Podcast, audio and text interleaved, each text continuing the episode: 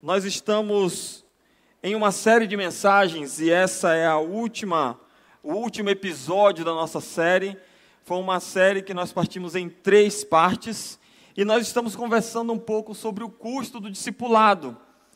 O custo de seguir a Jesus. Nós, desde o primeiro episódio, eu tenho falado que discipulado é uma palavra que pode ser tanto para aquele que caminha, né, que segue a Jesus, também pode ser discipulado discipulado, um discipulado, o ato de você fazer um discípulo. Mas nesse, nessas três mensagens, nesse, nessa série que nós estamos fazendo, nós estamos pensando mais no ato de seguir a Jesus. Qual o custo que nós temos para pagar para sermos verdadeiros discípulos de Cristo?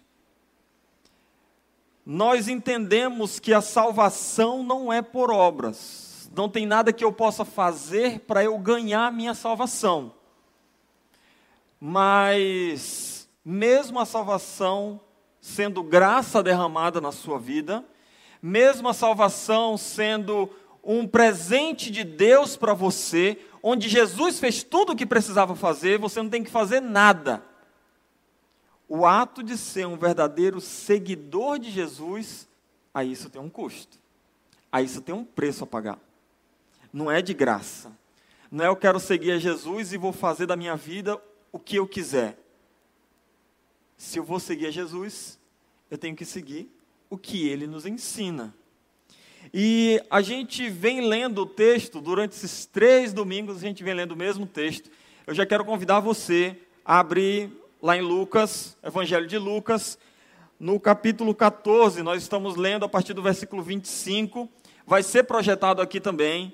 É, a versão que eu uso é a NVI. Se você usa alguma outra versão, não tem problema, pode usar a sua versão. Você vai ver talvez alguma mudança ou outra, mas o texto é o mesmo, tá? É, Lucas 14, a partir do versículo 25, nós vamos ler. E nós já, já vimos aqui, durante esses três, esses dois domingos passados, lendo esse mesmo texto, e hoje nós vamos continuar lendo e nós vamos até o final. Tá?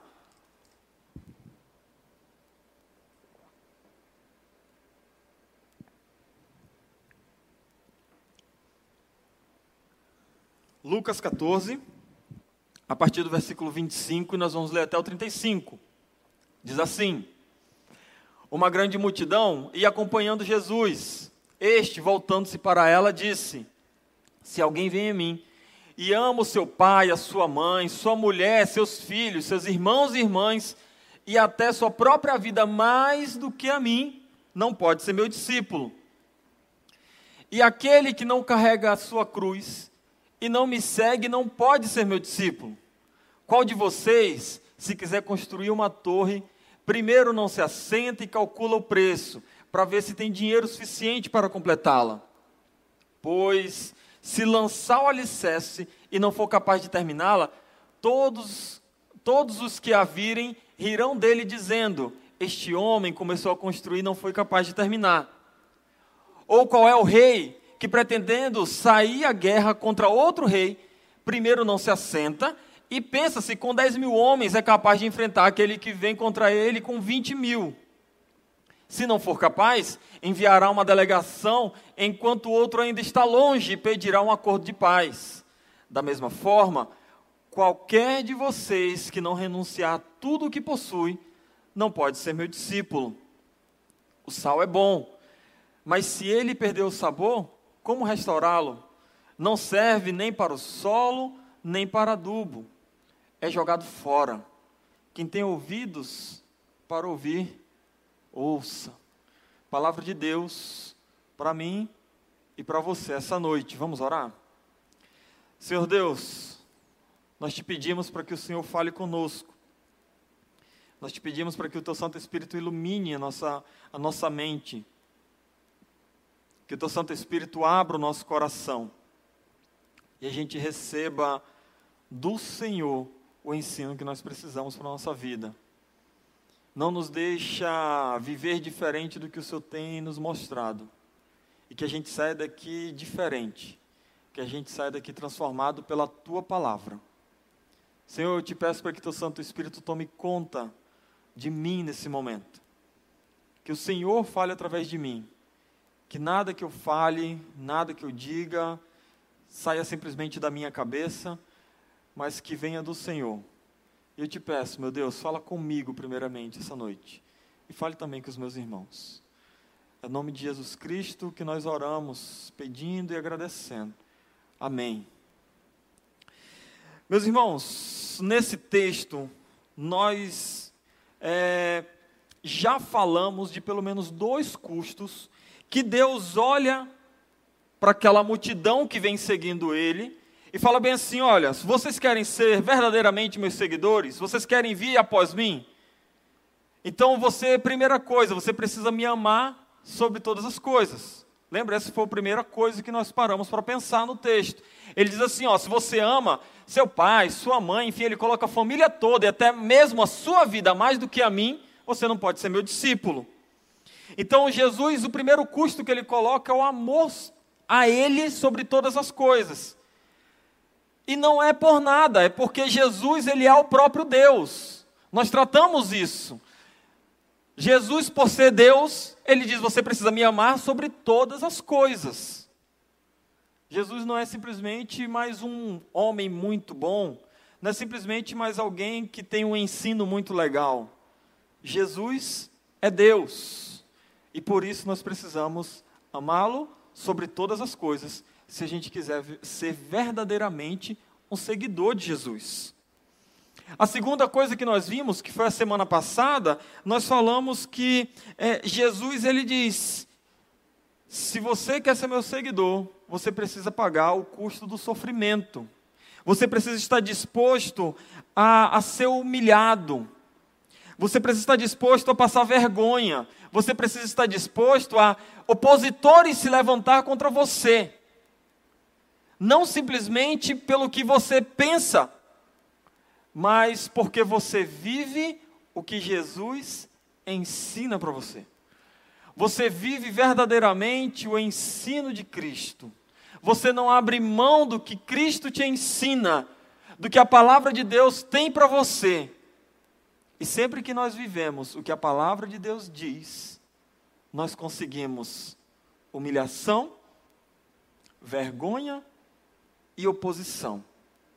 Porque esse mundo lá fora, ele não condiz com o que Deus tem nos ensinado com a Sua palavra. Então, a, a, o segundo custo que nós vimos semana passada foi o custo do sofrimento. Jesus te chama para carregar a cruz e seguir. Está disposto a ser humilhado, passar vergonha e ter opositores por amor à Sua palavra, por amor ao seu ensino, por viver o que ele tem nos ensinado através da Bíblia. E hoje nós vamos ver o terceiro custo, o custo do desapego. Jesus ele nos chama para nós vivermos de forma desapegada às coisas desse mundo. Nós muitas vezes criamos vínculo, um vínculo muito forte com as coisas desse mundo, com as coisas materiais. Sabe, é, se torna até uma coisa meio estranha, meio ridícula. Eu, quando penso nessa questão de, de vínculo, não é que a coisa não tenha, não tenha importância. Você ser desapegado não é você simplesmente olhar e falar bem assim: ah, não, então tudo que é material não presta. Não é isso. Desapegar é você dar importância correta para as coisas materiais. Por exemplo, eu tenho um problema, sabe, com minha esposa. É porque ela é desapegada demais e eu sou apegado. De vez em quando ela fala, pelo menos duas vezes por ano a gente tem uma pequena intriga, porque ela olha para as minhas camisas e fala: Meu amor, por que, que você tem essa daqui de quando você tinha 12 anos? Porque foi minha avó que deu. Aí é um apego não sabe dar importância para as coisas. Um dia já foi importante, agora já não importa mais. De repente poderia estar abençoando outra pessoa. Mas não, o, o meu apego as minhas camisetas é até motivo de intriga em casa. Nós precisamos desapegar das coisas materiais. O problema é que a cultura que nós vivemos, ela ensina que você é aquilo que você tem. E quando você é, acredita nisso, você sempre vai querer ter mais e vai ser apegado às coisas que você tem, porque isso mostra quem você é. Mas essa não é a verdade bíblica, nem para mim, nem para você. Na realidade, Deus diz para nós que nós somos homens e mulheres criados à imagem e semelhança de Deus. Você não é o que você tem. A sua dignidade não está na camisa que você está vestindo, no carro chique que você tem, na casa de 200 cômodos que você tem. A sua dignidade está em você ser um homem ou uma mulher criado à imagem e semelhança do Deus. É isso que a palavra de Deus nos ensina. Essa imagem que infelizmente pelo pecado foi corrompido, foi manchada, mas continua no homem e na mulher. De forma um pouco deturpada, mas continua. Então a dignidade do ser humano, a sua dignidade está em ser criado à imagem e semelhança de Deus. E por causa do pecado, por causa dessa mancha que aconteceu nessa imagem e semelhança de Deus na minha e na sua vida, é por isso que nós precisamos de Cristo. O Deus Todo-Poderoso que se fez carne e morreu no meu e no seu lugar, porque a Bíblia diz que por causa do pecado nós somos inimigos de Deus. E nós precisamos de Cristo para nos agora fazer filhos de Deus. Então, se um dia você aceitou a Cristo, não apenas imagem e semelhança de Deus você é, você agora é filho de Deus, você agora é cordeiro com Cristo, você agora é povo separado para Deus, você agora é justo, não pelo que você faz, mas pelo que Cristo fez por você. A minha pergunta é: onde é que está todas as coisas materiais nessa verdade bíblica. Em canto nenhum. Você não é o que você tem. Não acredite nessa mentira que tem sido cada vez mais jogada na sua mente. Você não é o que você tem. Você é o que Deus diz que você é. É aí que está a sua dignidade.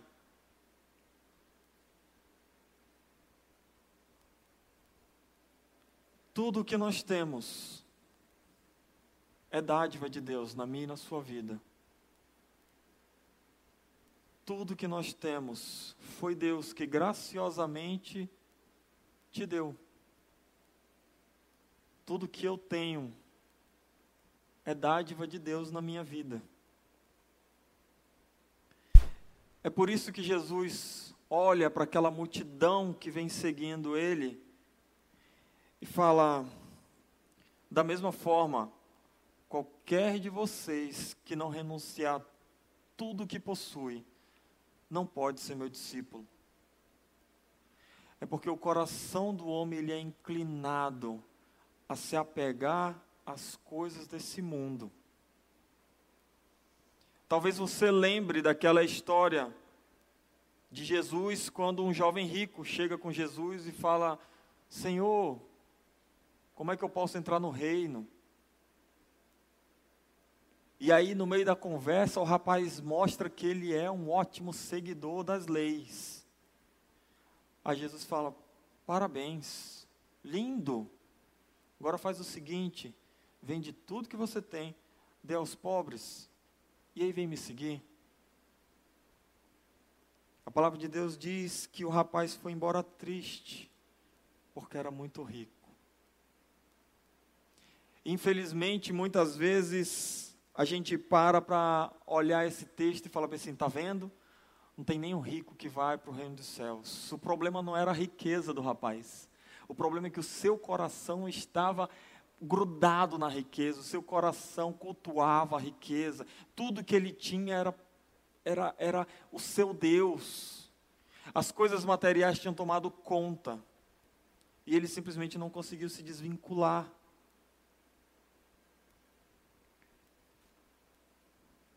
Talvez é difícil e é tranquilo de reconhecer que é difícil a gente se desapegar das coisas materiais.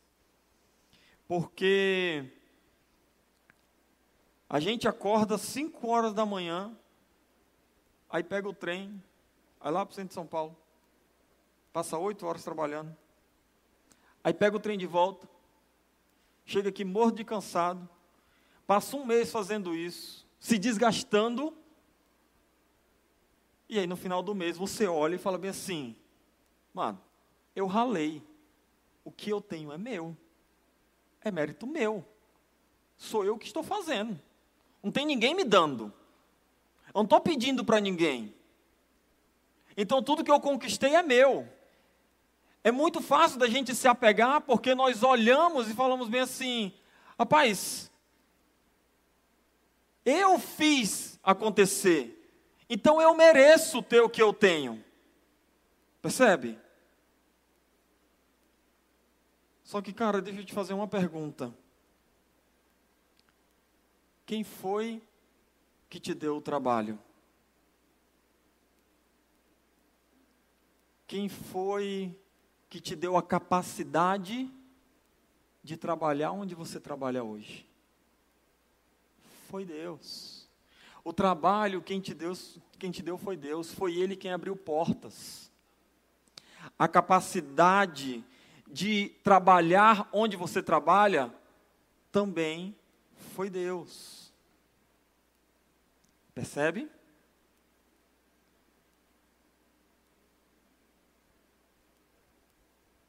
Eu vou dar dois minutinhos, tá bom? Porque tem alguém passando mal ali e já estão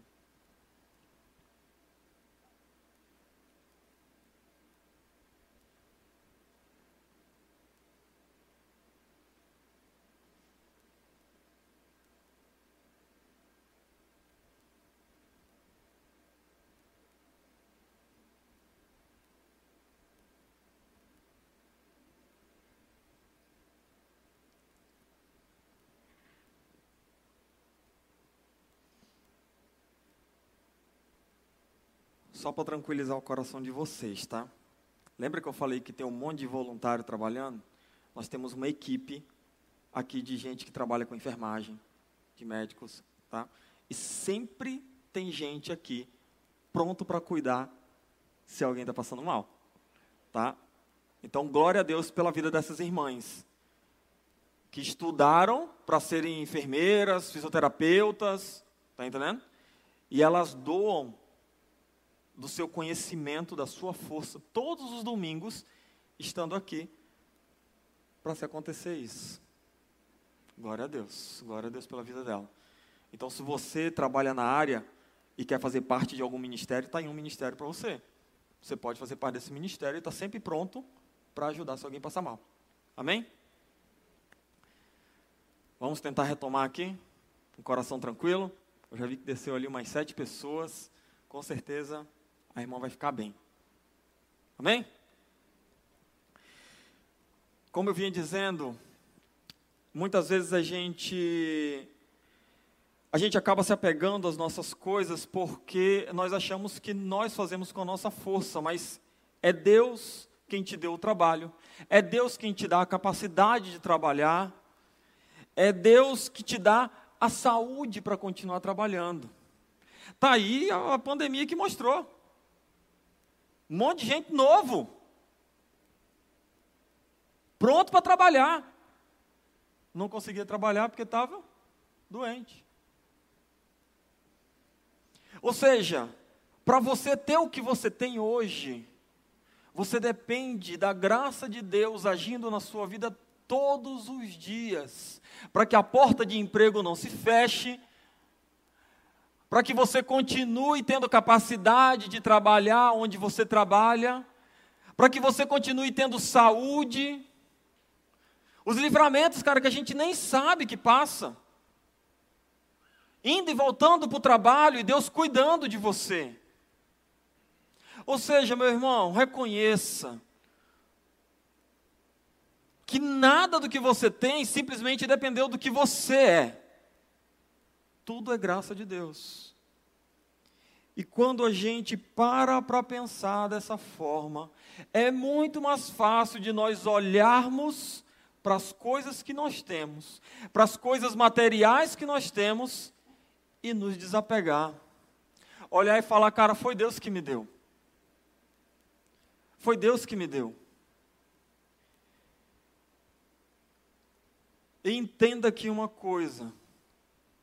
Eu não estou falando que você sonhar em ter alguma coisa, que você sonhar em melhorar na vida, você sonhar em comprar um carro maior, melhor, você sonhar em comprar a sua casa, que isso é errado. Não é isso que eu estou dizendo. Para quem está vindo aqui na quarta-feira, nós estamos trabalhando o Provérbios. E na quarta-feira retrasada, nós conversamos sobre a preguiça. E nós vimos como em Provérbios, como a Bíblia incentiva você a trabalhar. Fala, cara, trabalha. Trabalha, porque é com o trabalho que vem a riqueza. E riqueza financeira mesmo. Então a palavra de Deus não é contra a riqueza. A palavra de Deus ela é contra o amor ao dinheiro. A palavra de Deus é contra você colocar o que você tem acima de todas as coisas. Então talvez é um momento para você parar e pensar, cara, como é que está o meu apego ou desapego às minhas coisas materiais?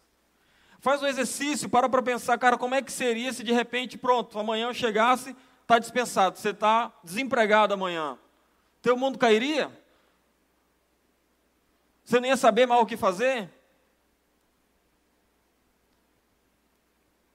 Ou de repente você tem um apego muito grande ao seu carro e amanhã você chega e, meu, cadê meu carro? Levar o carro. Desespero? Ou talvez hoje você tenha passado por uma situação de dificuldade financeira. É porque normalmente a gente pensa que só é apegado às coisas quem tem muito.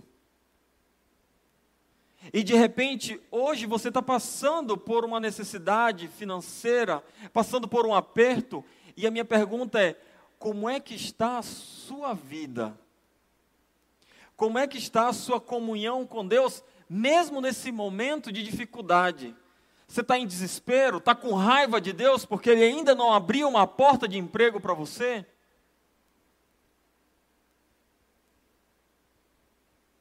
Talvez isso faça você pensar um pouquinho como é que está o seu apego às coisas materiais. Você pode ser apegado tanto tendo muito como tendo pouco. Você precisa saber onde está o seu coração.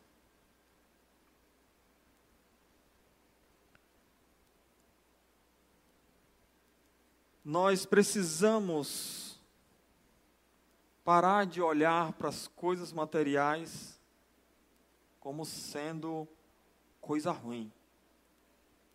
Porque, como eu já falei, o seu trabalho, a sua força, sua saúde, sua inteligência é dádiva de Deus na sua vida. Ou seja, tudo que você tem é graça de Deus na sua vida. O trabalho que você tem é graça de Deus na sua vida. O carro que você tem é graça de Deus na sua vida. Ah, pastor, mas não tenho carro. O ticket do ônibus que você tem é graça de Deus na sua vida.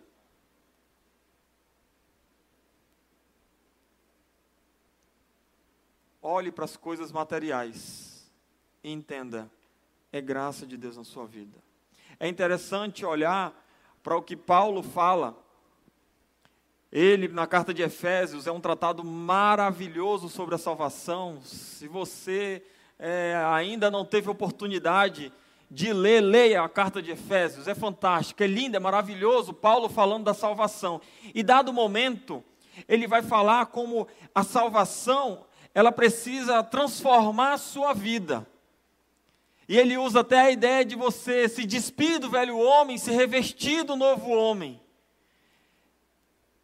E nesse momento que você se reveste do novo homem, ele fala inclusive sobre trabalho e dinheiro.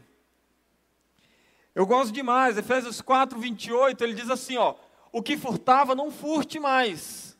Antes, trabalhe. Para quê? Fazendo algo útil com suas mãos, para que tenha o que repartir com o que estiver em necessidade. Percebe que em momento nenhum a palavra de Deus vai dizer que o dinheiro é o problema? Muito pelo contrário, incentiva você a trabalhar para que você tenha dinheiro, para que você tenha riquezas, para quê? Para você ser bênção na vida daqueles que estão precisando. É isso que Paulo está incentivando. Meu amigo, você estava roubando, para de roubar, vai fazer um trabalho com a tua mão, vai fazer um trabalho digno para você ter para você e ajudar o próximo, ajudar quem está em necessidade.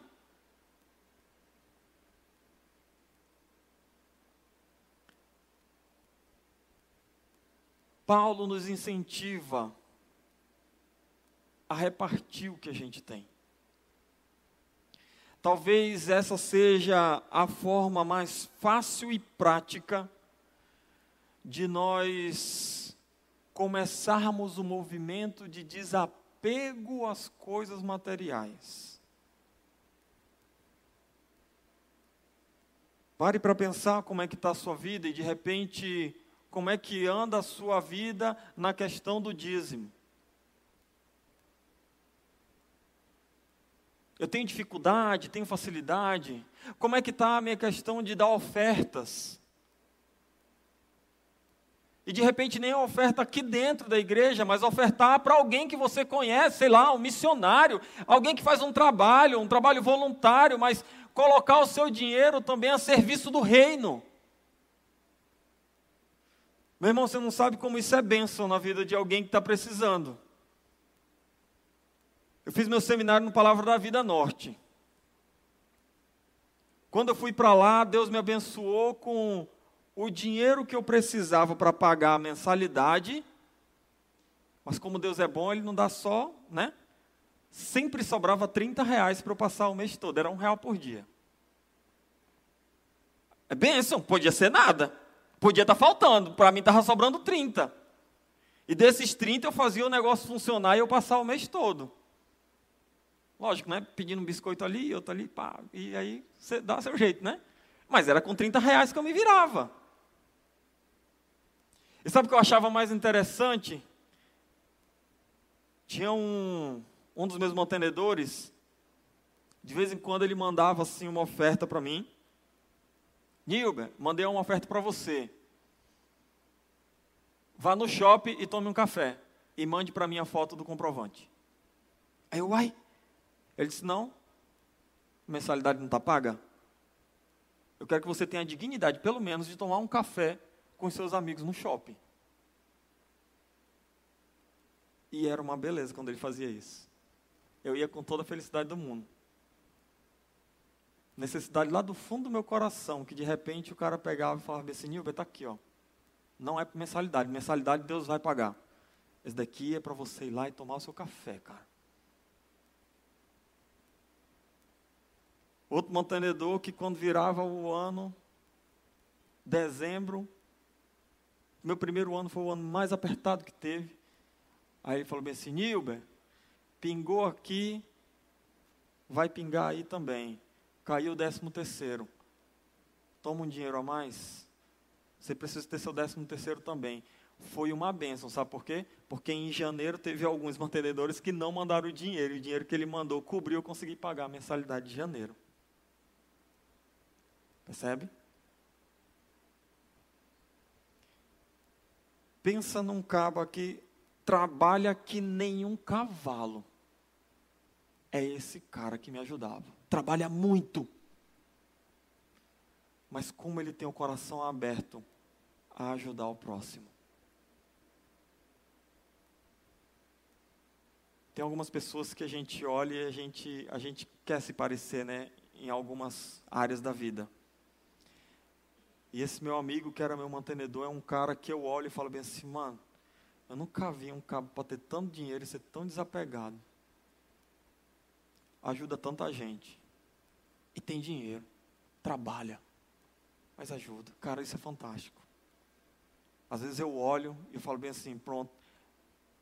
É uma coisa a menos que ele precisa correr atrás para ser um verdadeiro discípulo de Jesus. Eu queria muito ser igual a ele. É isso que Jesus está chamando eu e você hoje.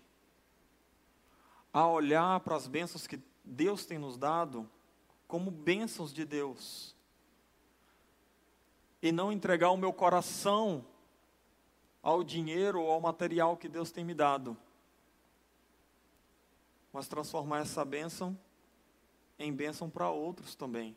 Como Paulo diz. Trabalhe Trabalhe para que você possa repartir com quem estiver em necessidade.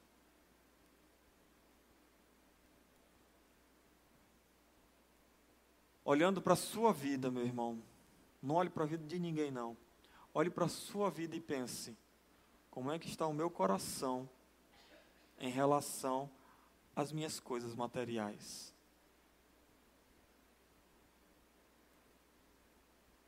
Será que eu tenho retido bênção na vida de outras pessoas com medo de que talvez Deus falte comigo no próximo mês?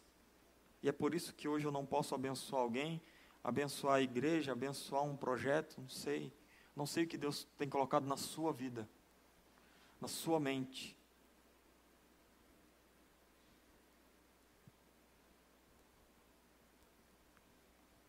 Alguém que quer seguir a Jesus, Alguém que quer ser o verdadeiro discípulo de Jesus, ele precisa estar disposto a amar Jesus sobre todas as coisas, a sofrer oposição por causa dos seus ensinos e a viver uma vida de desapego material, sabendo que tudo o que você tem é bênção de Deus na sua vida. Não dá para ser um verdadeiro discípulo de Cristo sem querer arcar com esses custos do discipulado. E Jesus, ele falando do sal, usando, usando o sal como uma amostra do que ele está querendo dizer, ele vai falar como muitas pessoas têm é, olhado para Jesus e até gostado dos seus ensinos, gosta de, dar, de, de estar junto com a multidão daqueles seguidores de Jesus, mas que realmente não quer andar, não quer pagar o custo do discipulado. Jesus ele vai dizer: o sal é bom, mas se ele perder o sabor, como restaurá-lo? Não serve nem para o solo, nem para adubo, é jogado fora. Aquele que tem ouvidos para ouvir, ouça. Ou seja, meu, preste atenção. Preste atenção. Não é porque você está andando com os seguidores de Jesus. Não é porque você está na igreja, todos os cultos. Não é porque você é, na frente dos outros, é a melhor pessoa do mundo. Que a sua essência é a essência de quem é um discípulo de Jesus. Jesus está dizendo que o sal, ele é bom. Mas existe também aquele sal que não tem sabor, que é inútil, que só presta para ser jogado fora. Então, se você tem vivido uma vida onde você não, não está disposto a pagar o custo de ser um verdadeiro discípulo de Jesus, você é como um sal que não tem sabor. Porque o sal, ele tem um propósito. E todo discípulo de Jesus, ele também tem um propósito, que é fazer outros discípulos. Mas não tem como você fazer um discípulo se você não é um verdadeiro discípulo. Eu não tenho como salgar se eu não sou um sal, um sal com sabor. Então, se você já aceitou a Cristo, mas tem vivido uma vida louca, uma vida do jeito que você quer, uma vida que não ouve o que Deus tem para você, você é um sal sem sabor, você não tem como fazer um outro discípulo, porque você não tem pagado o custo de ser um verdadeiro discípulo. Como é que você vai ensinar alguém se você não tem vivido para você? Jesus olha para aquela multidão e fala bem assim: olha, meu, existe o sal que não tem sabor, isso não serve para nada. O que Jesus está esperando é que o sal da terra tenha sabor e faça diferença.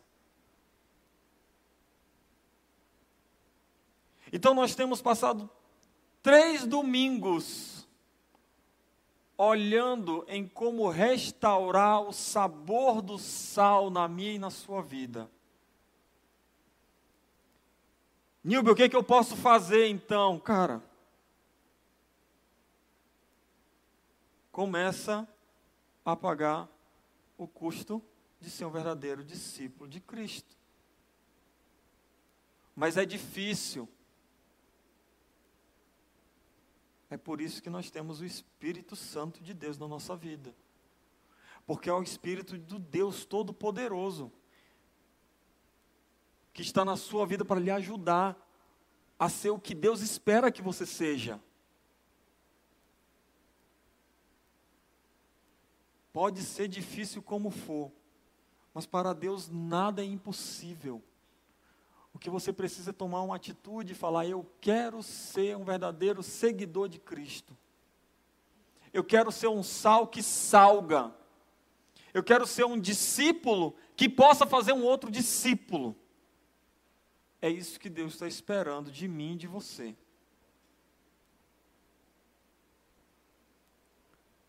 Jonas Madureira, ele escreveu, é um, cara, um pregador que eu gosto demais. Ele escreveu um livro que, por um acaso, o nome é O Curso do Discipulado. Eu não consegui pensar em nada melhor, lembrei do livro e falei assim, cara, dá para usar, fantástico. Inclusive, ele vai falar um pouco exatamente sobre esse texto e essas questões do custo do discipulado. E ele diz assim nesse livro: Aquele que foi incapaz de amar a Cristo sobre tudo, de sofrer por causa de Jesus e de seus ensinos, bem como de se desvincular de tudo que o prende nesse mundo, jamais poderá ser um discípulo dele. Se você quer ser um verdadeiro discípulo, você precisa amar Jesus sobre todas as coisas. Você precisa estar disposto a sofrer por Cristo. E você precisa começar a se desvincular, se desapegar das coisas materiais e entender que tudo que você tem foi dádiva de Deus e com isso abençoar outras pessoas também. O chamado de Deus para você essa noite é que você saia do muro. Talvez você ainda está indeciso, não sabe se vai ou se não vai. Cara, sai do muro. Seja o verdadeiro discípulo de Cristo. Saia da área cinzenta Saia do meio da multidão que simplesmente segue a Jesus, que está envolvido com o seu povo, que está vivendo no meio do seu povo, mas que não quer pagar o custo de ser um verdadeiro discípulo. Decida hoje pedir para Deus para que Ele te ajude a pagar o custo de ser um verdadeiro discípulo de Jesus. E o Espírito Santo de Deus vai te ajudar a amar Jesus sobre todas as coisas, a sofrer por Ele e pelo ensino dele, mas sofrer feliz, porque eu estou sofrendo por Jesus. E a olhar todas as coisas materiais que você tem, como uma dádiva de Deus na sua vida. E você vai poder abençoar tantas e tantas pessoas com o que Deus tem te dado. Esse é o chamado de Deus para mim e para a sua vida hoje. Amém?